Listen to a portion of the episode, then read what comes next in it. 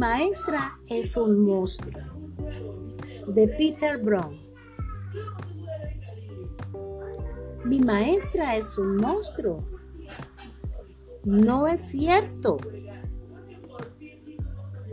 Beto tenía un gran problema en la escuela. Su problema se llamaba maestra Kirby. Roberto, dice la maestra. No estorbes, grita la maestra Kirby. A su lugares todos. Rugía la maestra Kirby. Los niños que lanzaron aviones de papel en clase no tendrán recreo. Beto pasaba un tiempo libre en el parque tratando de olvidar sus problemas con la maestra Kirby. Pero un sábado por la mañana, mientras se dirigía a su lugar favorito, Beto se llevó una terrible sorpresa. Observa al interior del paisaje del lugar donde él se encontraba, que era un lago hermoso y solitario. Observa en el fondo, en una banca sentada a la profesora Kirby, dándole de comer a unos cuantos paticos. Kirby le pregunta a su maestra, ¿me estás siguiendo?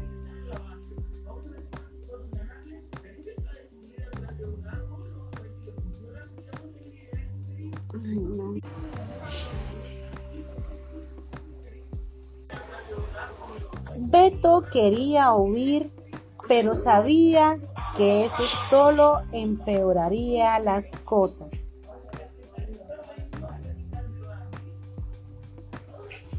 Roberto, ¿no estabas en clase? ¿No estamos en clase? No necesitas levantar la mano. ¿Qué es lo que ibas a decir? Iba a decir, hola maestra Kirby.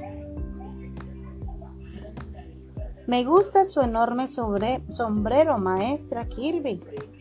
Es muy extraño verla fuera de la escuela, maestra Kirby. Sí, estoy de acuerdo. Me gusta venir a ver a los patos. Me gusta su enorme sombrero, vuelve y repita. Hubo un silencio incómodo y entonces sopló una ráfaga de viento. Y el sombrero de la maestra Kirby salió a volar. Mi sombrero favorito, grita la maestra Kirby. Mi abuela me lo regaló. No permitas que se escape. Lo tengo. Oh, Beto, eres mi héroe. Quiero decir, fuiste muy amable, Roberto. De nada, maestra Kirby, porque usted les agrada a esos patos. ¿Sabe que me gustan graznar con ellos? Cuac, cuac, cuac. Roberto también.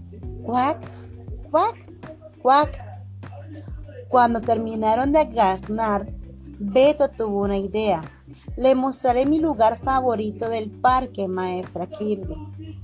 Ten cuidado, Roberto. Sí, maestra Kirby. Ay, es encantador, Roberto. Qué hermoso lugar y qué buena vista.